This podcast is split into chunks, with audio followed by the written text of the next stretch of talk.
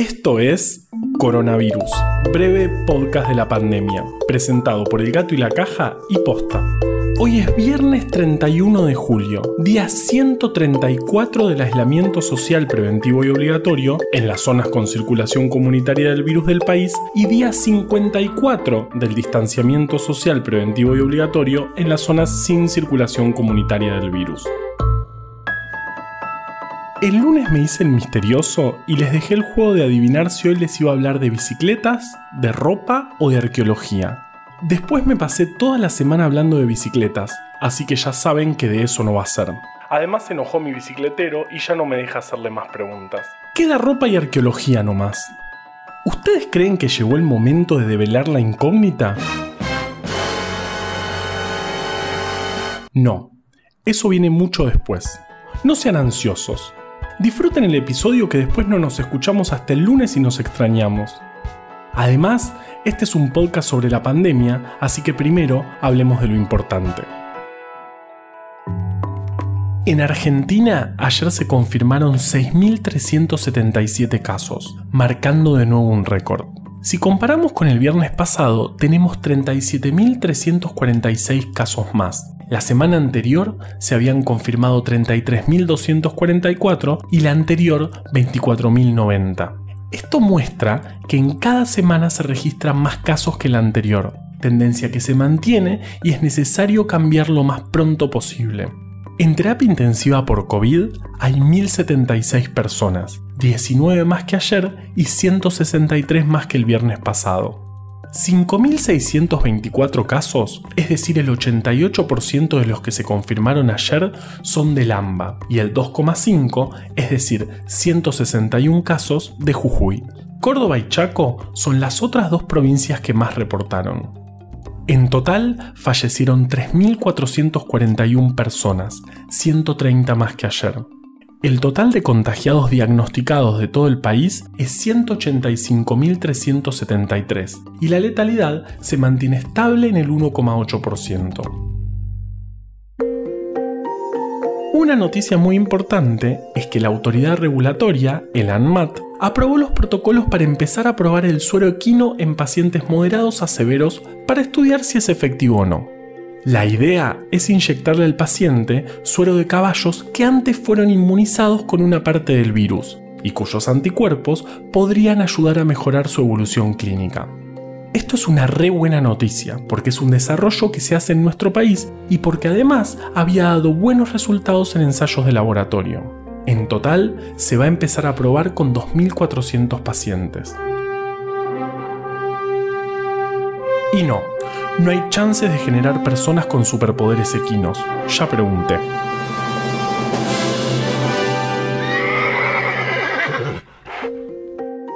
Hoy va a haber anuncios nuevamente. El lunes los vamos a analizar, pero es importante que sigamos cuidándonos. Es fundamental bajar los contagios lo antes posible. Y es fundamental, en este punto, entender que la situación aún va a empeorar un poco, antes de mejorar. Lo que hagamos hoy muestra resultados recién en 15 días. Por eso, nunca es demasiado pronto para empezar a tomar medidas, y mejor tarde que nunca. Ahora vamos con Vale que tiene una mega entrevistada. Uno de los desafíos que tenemos como sociedad es comunicarnos mejor. Para informar sobre las incertidumbres propias de investigar un virus muy nuevo y promover el acatamiento de las medidas de prevención, lo mejor es hacerlo con las herramientas que sabemos que funcionan. Porque también podemos hacer comunicación basada en evidencia. Para tocar estos temas, vamos a hablar con Guadalupe Nogués, bióloga, docente y autora de Pensar con Otros, una guía de supervivencia en tiempos de posverdad.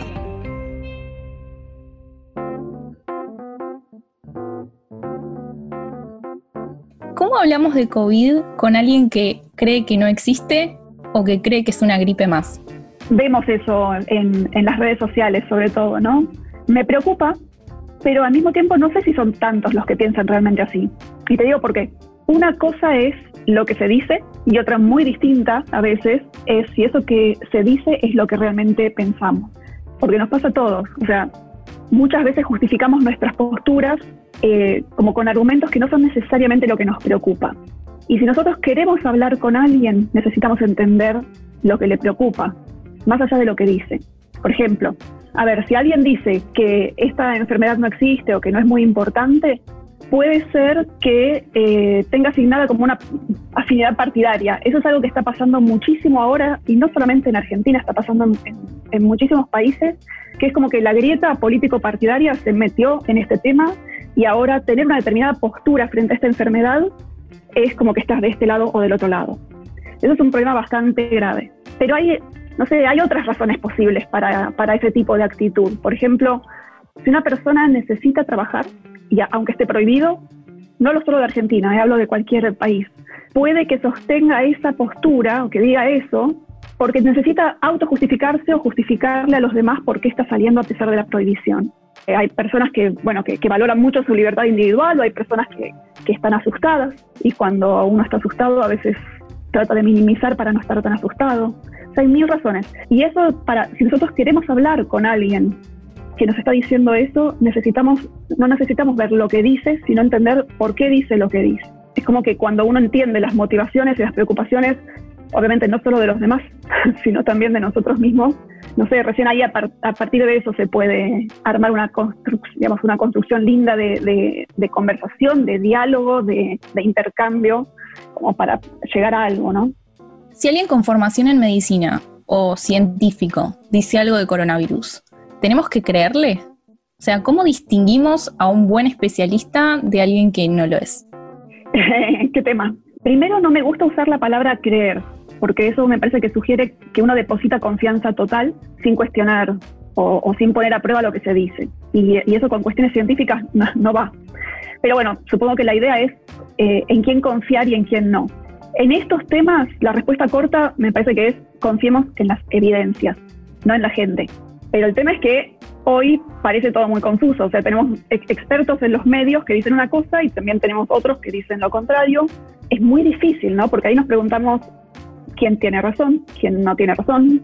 Incluso tantas contradicciones puede hacer en realidad que, nos parezca que nadie sabe nada y entonces para eso, no sé, yo decido con lo que a mí me parece, ¿no? Y eso es, es un problema. No deberíamos confiar en todo, pero también tenemos que tener cuidado de no desconfiar de todo en ciencias y en cuestiones científicas, digamos, en general, para este tipo de cosas, eh, lo que se sugiere es adoptar como una postura de sano escepticismo, que sería como un escepticismo eh, en el sentido de que no tenemos confianza total y sano en el sentido de que tampoco tenemos desconfianza total. Pero bueno, el tema es que, claro, nosotros no somos expertos ¿no? en estos temas soy bióloga, pero no por eso soy experta ni en epidemias, ni en vacunas, ni en antivirales, ni en gestión política, ni, muchas otras, muchos otros temas, ¿no? Entonces, lo que sí necesitamos es gente que sea como intermediaria. Entonces, ahí sí necesitamos expertos, pero siempre teniendo en cuenta que esos expertos, cuando opinan, deberían basar su opinión en las mejores evidencias disponibles. Así que nosotros solos no podemos. Necesitamos gente pero al mismo tiempo esa gente debería estar haciendo las cosas bien.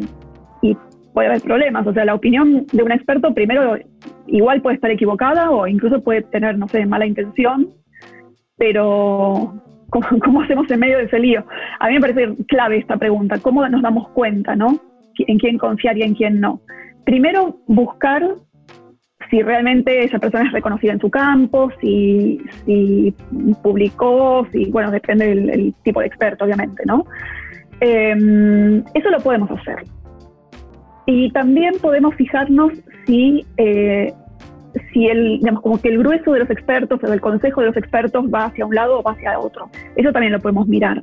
Pero en este tema concreto, en, COVID-19, eh, la, situación es tan inédita que, realmente es como, un escalón de complejidad bastante más, más difícil. Entonces, es esperable, creo yo, que hoy haya expertos que son realmente expertos, o lo más expertos que se puede, se puede ser en esta situación, pero que eh, igual digan cosas contradictorias entre sí. Y creo que tenemos que nosotros aprender a, a vivir un poquito en esa situación.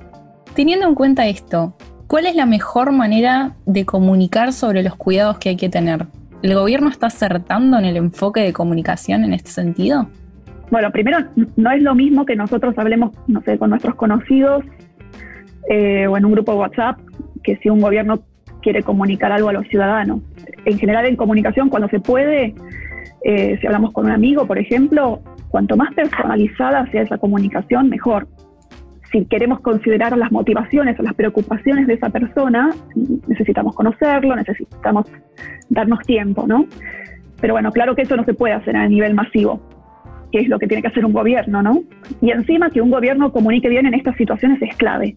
Necesita informar, pero también necesita persuadirnos para que adoptemos ciertos comportamientos o sigamos ciertas normas. Bueno, como decía, ¿no? esta, pandemia no tiene precedentes. Encima, eh, las decisiones se están tomando en base a información que es incompleta y es muy, muy compleja. El problema mismo es un problema complejo, no es solamente un problema de salud. Entonces, cualquier decisión que se tome va a tener consecuencias en la salud, pero también no sé, en cuestiones sociales, económicas, educativas, ¿no? Por ejemplo.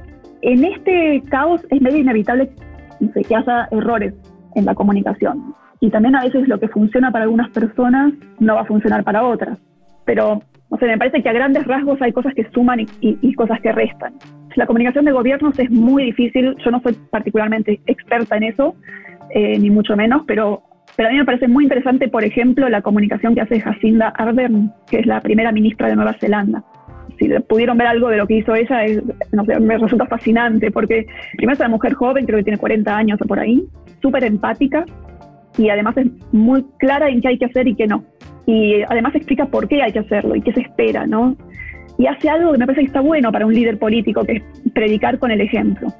Y, por ejemplo, no sé, en el momento en que Nueva Zelanda tenía una, una cuarentena muy, muy fuerte, ella se filmó desde su casa, ¿no? Cosas así. Por ahí son detalles, pero van marcando como una señal, ¿no? Un, un rumbo. Y además ella cuando habla es súper calma, y eso tranquiliza y al mismo tiempo está todo el tiempo reconociendo que la situación es difícil para los ciudadanos, que las preocupaciones que tienen los ciudadanos son, son válidas y ese reconocimiento es muy, muy interesante. El nivel de empatía que tiene esa mujer me parece que está muy bien.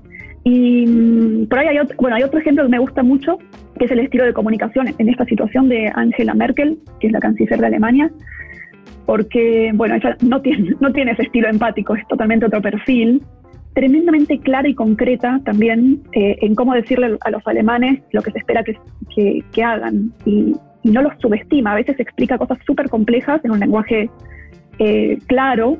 Bueno, pero eso también lo asocia a otra cosa. En el caso de, de Merkel y bueno, de su equipo, también informan mucho y todo el tiempo a los ciudadanos acerca de qué está haciendo el gobierno para solucionar el problema ahí es muy específica en ese sentido. Entonces, esa transparencia también creo que suma un montón.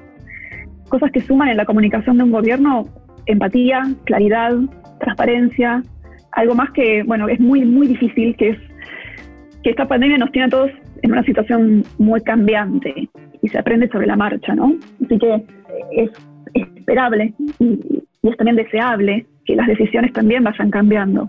Y eso no es fácil de comunicar, porque es importante transmitir que lo que, lo que se dice hoy puede cambiar mañana, que, hay matices, que hay incertidumbre, que hay complejidad y que no hay certezas. Entonces, en este contexto, casarse con una posición resta. En el mejor de los escenarios, estas son las mejores decisiones posibles considerando la mejor evidencia disponible. Entonces, ahí hay algo que, que es complicado, que es que si se comunica como si hubiera certezas cuando después hay que cambiar el rumbo, eso hace que muchos empiecen a desconfiar. Entonces, eh, la confianza es clave para la comunicación. ¿no? Entonces, eso, eso es un tema, de tener cuidado de no comunicar cosas como de manera muy tajante, como si fueran una, verdad revelada.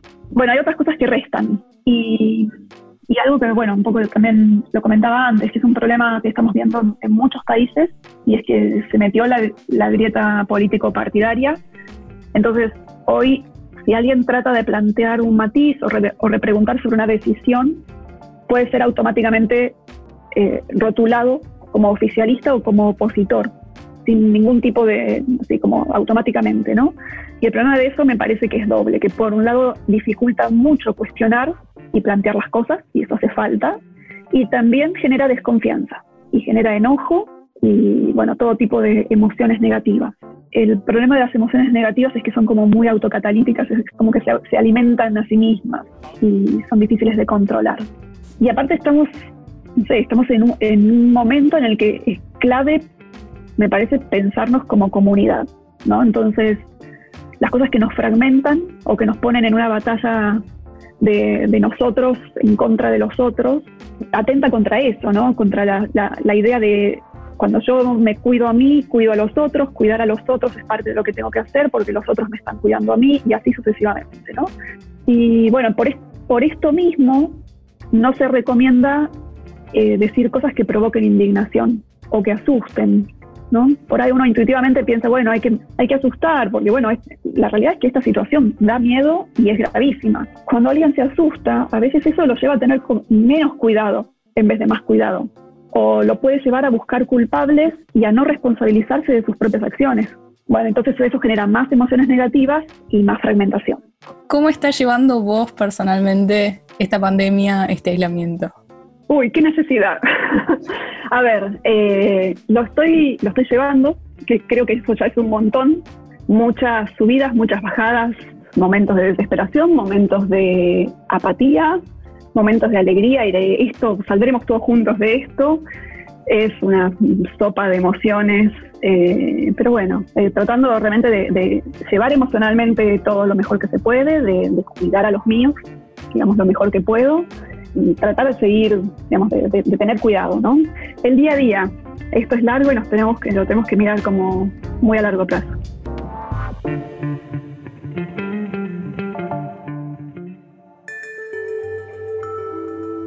Bueno, ahora sí.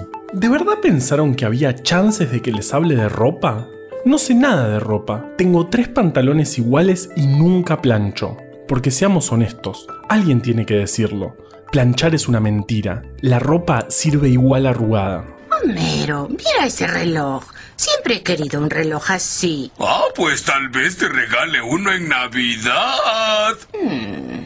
Ahora sí va a ser una sorpresa la plancha. Bueno, el problema es que de arqueología tampoco sé mucho, pero tengo un primo que tiene la capacidad de encontrar siempre todo. Lo odio. Yo puedo estar horas buscando cosas que tengo enfrente o muchas veces en la mano. Yo sería un pésimo arqueólogo. Mis primos tienen algo muy particular. Son seis hermanos y sus abuelos son descendientes de italianos por parte de mi tía y mitad irlandeses, mitad tehuelches por parte de mi tío. Entonces es gracioso. La mitad de mis primos tienen rasgos escandinavos y la otra mitad rasgos originarios. El que encuentra todo, Nacho, es alto como yo y tiene ojos verdes. De hecho, le dicen el vikingo. ¿Y a qué viene todo esto? Bueno, Resulta que los vikingos tienen una historia bastante espectacular. La época en la que se hicieron famosos fue hace unos años con la serie de History Channel, pero la época por la cual se hicieron famosos fue entre el año 793 y 1066 después de Cristo.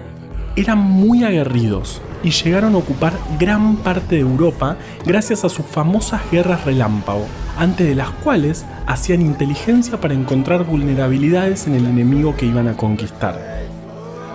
Pero por lo que encontré, parece que era mentira que usaran esos cascos con cuernos.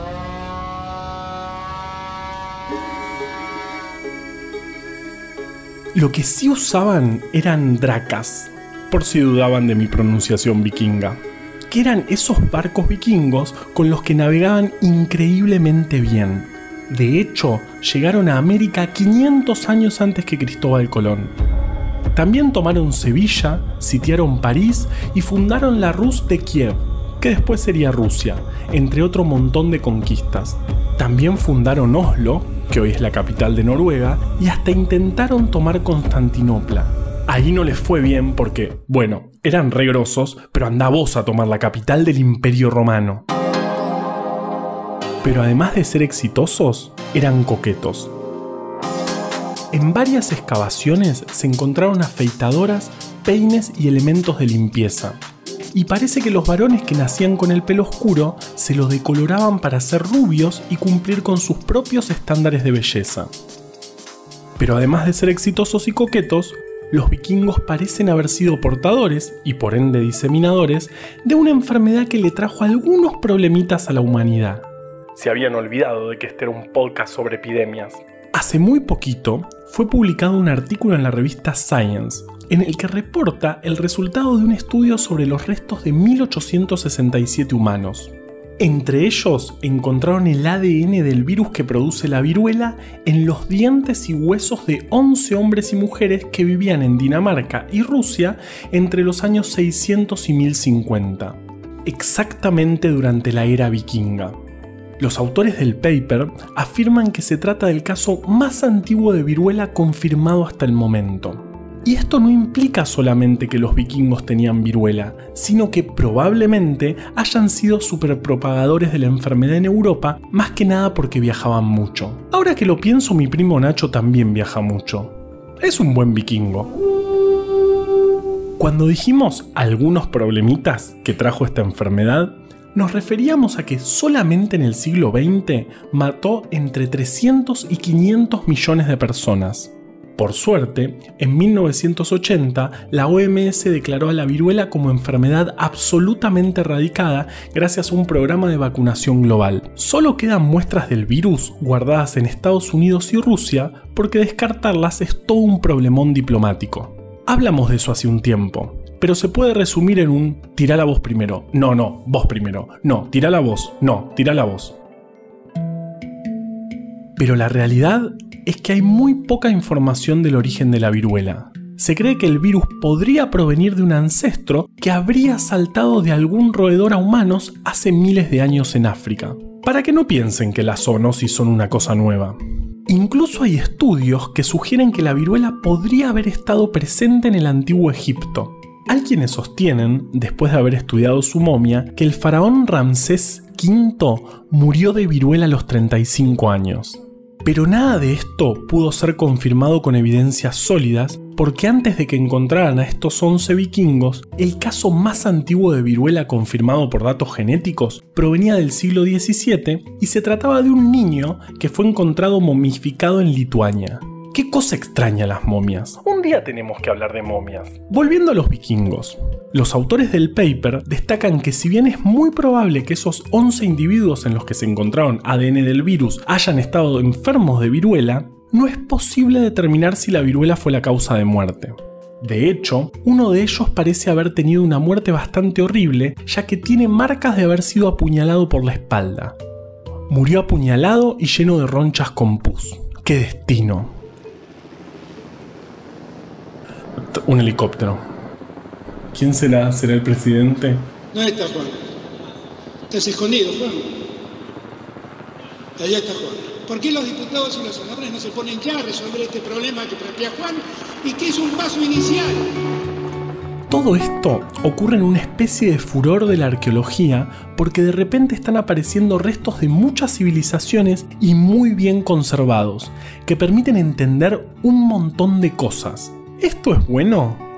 No, en realidad es una noticia tremenda, porque lo que está pasando es que gracias al calentamiento global están descongelándose regiones que permanecían bajo el hielo, haciendo aflorar cosas hasta entonces enterradas. Esto, aunque les dé muchos datos a los arqueólogos sobre el pasado, habla también un montón sobre el presente y es otro llamado a la atención acerca del futuro. Este descubrimiento, el de los vikingos, además de volarnos un poco la cabeza, tiene relevancia, porque nos puede dar pistas acerca del mecanismo por el cual ciertas enfermedades de animales pueden mutar y convertirse potencialmente en un riesgo para los humanos. Además, nos enseña acerca de la evolución de los virus, que me parece un tema apasionante. De hecho, ahora que me acuerdo, yo trabajo en ese tema. Y así llegamos al final de esta semana pero probablemente al escuchar el episodio te quedaste con las siguientes dudas. 1.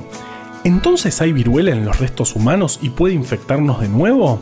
No, lo que se encuentran son restos del genoma del virus que es de ADN y no tienen la capacidad de infectarnos. 2. ¿Dentro de miles de años tal vez se encuentren humanos y encuentren SARS-CoV-2? No, el genoma de este virus es ARN y no resiste tanto tiempo. 3. ¿Mi primo Nacho es capaz de encontrar cualquier cosa? Sí, de hecho se puso un emprendimiento de arqueología a domicilio para ayudarte a encontrar cualquier cosa que se te pierda en tu casa. Pero no le fue muy bien. A la gente no le gusta que un desconocido les revise los placares, por ejemplo. Andás a ver las momias que pueden encontrar. Coronavirus, breve podcast de la pandemia, es una producción original del Gato y la Caja junto a Posta. Si vas a compartir un audio, que sea este. A la desinformación le tenemos que ganar en su cancha. Ayúdanos a que breve podcast llegue a todos lados. Este podcast lo podemos hacer gracias a bancantes. Ayúdanos a bancar estas iniciativas en elgatoylacaja.com barra bancar. Si querés leer más historias como estas, conseguí Breve Atlas Anecdótico de la Ciencia en elgatoylacaja.com barra tienda. Escucha todos los podcasts de Posta en posta.fm. También puedes encontrarlos en Spotify, Apple Podcast y tu app de podcast favorita. En la coordinación general de este podcast estuvo Nahuel Ugacio. Entrevista desde el armario, Valeria Sanabria. Nuestra invitada de hoy, Guadalupe Nogués. Producción por posta, Lucila Lopardo, Luciano Banchero y Diego del Agostino. En la edición, Leo Fernández. La identidad visual del podcast es de Belén Kakefuku. Este episodio fue escrito por Juan Cruz Balián, Valeria Sanabria, Ezequiel Calvo, Florencia Fernández Chape y por mí. Yo soy Juan Manuel Carballeda. Ahí está Juan. Quédate en tu casa y nos escuchamos el lunes.